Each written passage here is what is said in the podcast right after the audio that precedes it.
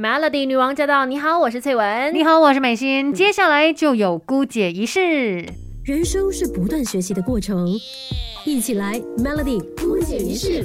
今天的郭姐仪式要聊的这个话题，我想很多的女生朋友都很喜欢它的，就是养生花茶。可是很多时候，可能身边有一些人就会呃泼冷水，就说真的有用吗？他们就是美而已嘛。对呀，而且它只是卖相好而已吧。其实花茶真的是有一定的药理还有食疗的作用，也对于呃身心健康是有帮助的。可以说就是内外兼具啦，有颜值也有非常棒的内涵。是的，尤其是玫瑰，其实很常在一些药材店。啊，或者是一些中药店都可以找得到它的。对啊，对女生来说，不论是新鲜的玫瑰花，还是已经干了可以变成茶饮的玫瑰花，都是好朋友来的。因为玫瑰花呢，它就补血养颜，甚至可以促进血液循环哦。是在中医的角度上来说呢，其实玫瑰花也有养肝呐、健胃的一个功效，可以保护呃肠胃呀，可以让你消除疲劳。而且对于针对养颜美容的部分，常常喝玫瑰花茶的话呢。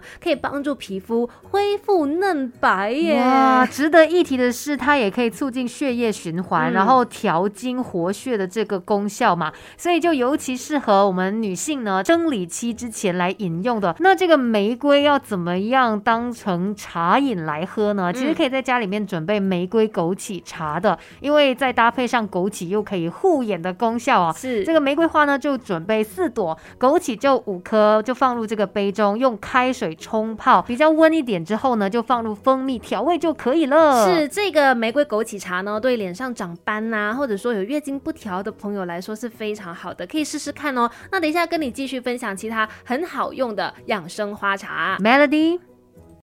Melody 女王驾到！你好，我是翠文。你好，我是美心。今天在姑姐仪式，我们来感受一下花香。是，我觉得呢，如果你喜欢喝花茶的话，一定要搞清楚什么样的花茶适合什么样的体质的人啊，或者说你什么样的状况，你适合喝怎么样的花茶来去调理它。对，当然你不要说以为这些花茶它就是很厉害的一个药效，它只是作为日常的一个食疗啦。好喝之余呢，也有一些对身体的益处，但是并不是说。哇，可以帮你马上药到病除的。没错，刚才我们说到玫瑰花茶的好处嘛，那接下来要介绍给你的就是桂花茶。那如果最近呢，你经常戴口罩的时候，都可以感受到自己有一点点的口臭的味道的话呢，哎，其实可以多点来喝桂花茶，因为桂花茶它其实是属于比较温性的，然后它有很迷人的香气，能够舒缓平常紧张生活的情绪。用桂花来泡茶呢，也就是可以让你有呃缓解味道的一个。作用哦，因为它里面的芳香物质能够稀释痰盐，也就是把这个痰给化掉。痰去掉之后呢，气管通顺也比较清爽。然后，如果你有咳嗽的话，也可以试着喝桂花茶哦。对，因为如果真的有口腔的问题，就是口臭这样的一个对这样子一个情况呢，其实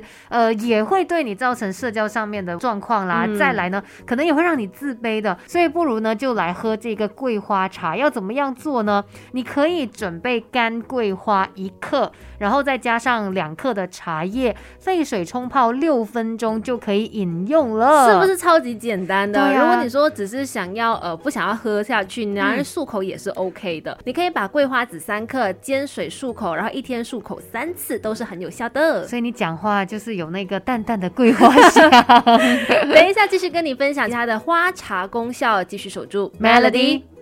Melody 女王驾到！你好，我是翠文。你好，我是美心。今天我们在姑姐仪式呢，一起更加了解长得又漂亮，可是喝下去对身体也不错的这些花茶。是的，接下来介绍这个呢，也是最近很夯的，就是蝶豆花。其实马来西亚很多人都有种哦，家里是之前可能大家都没有发现到它的好，后来近期呢，透过一些推广，大家就发现说，啊，原来我家外面那个很像杂草这样，可是偶尔会开出美美的兰花的蝶豆花，它有这么。多的好处呢？对呀，其实蝶豆花它的功效呢，跟一般花茶，比如说玫瑰花、洛神花是差不多的，它都呃有这个安眠呐、提神醒脑啊、舒缓情绪的一个作用，而且它其实对于眼睛疲劳会更有帮助一些的。是，再来，我觉得花茶很重要的一个存在呢，就是因为它们的颜色啊、外观上面，其实都可以让你感觉就是心情更加的好，然后又有香味嘛，所以呢，也是有助于舒缓情绪的。是，那讲到蝶。蝶豆花怎么样来饮用？其实一般就是把它泡水就 OK 了。我之前我家外面就是有蝶豆花嘛，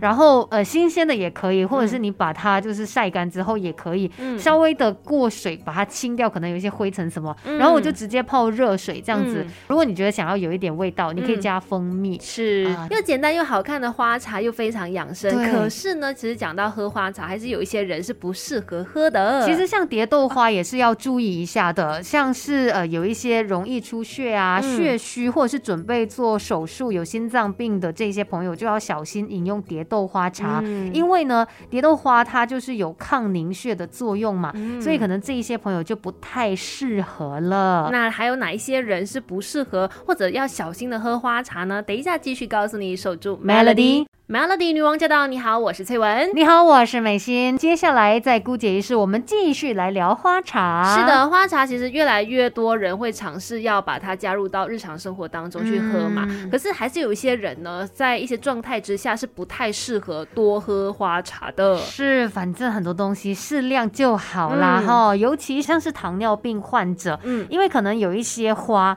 它里面呢就是有大量的这个花青素嘛。嗯，那花青素它会提高胰岛素对于血糖低的人士啊，那如果你喝越多的话，伤害性是越大的。所以糖尿病患者呢，在饮用前一定要咨询过医生才行。再来呢，孕妇其实有很多饮食上面的避忌的，当然花茶也不太适合多喝。像包括说有经痛的女生呢，其实也最好不要喝花茶哦，因为可能会影响你的月经量，所以可能就是要慎选或者慎喝。再来就是呃更年期的妇女啦，因为在更年期的时候呢，就有荷尔蒙的变化嘛，很容易出现像月经不调的情况啊，所以在喝花茶的时候呢，也是一样要斟酌处理的，不要以为说啊这个好那个好，那我就每天喝喝多多，而不行哦。真的，有的朋友其实我身边就有这样的人，他就把它当水来喝，就以为就觉得说，哎，味道上又比白开水好，而且它又有一些养生功效嘛。可是也是要建议大家千万不要喝太多，不要把它当水啦。嗯，它不是生活当中的必需品，可是它可以是一个调剂品。大家酌量的食用吧，Melody。